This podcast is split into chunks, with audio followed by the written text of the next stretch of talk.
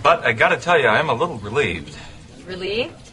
今天我们要学的这句话呢，叫做“我松了一口气”。I'm a little relieved. I'm a little relieved.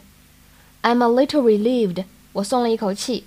这个动词 relieve 它有减轻、救济、解除的意思，而它所对应的形容词 relieved 的意思呢，应该是 happy that something unpleasant has ended， 就是说呢，让你不开心的事情都没了，都停止了，让你觉得感觉非常的好，松了一口气。For example，我们来看一下这句话：I'm relieved that you didn't tell her。还好你没有告诉她，让我松了一口气。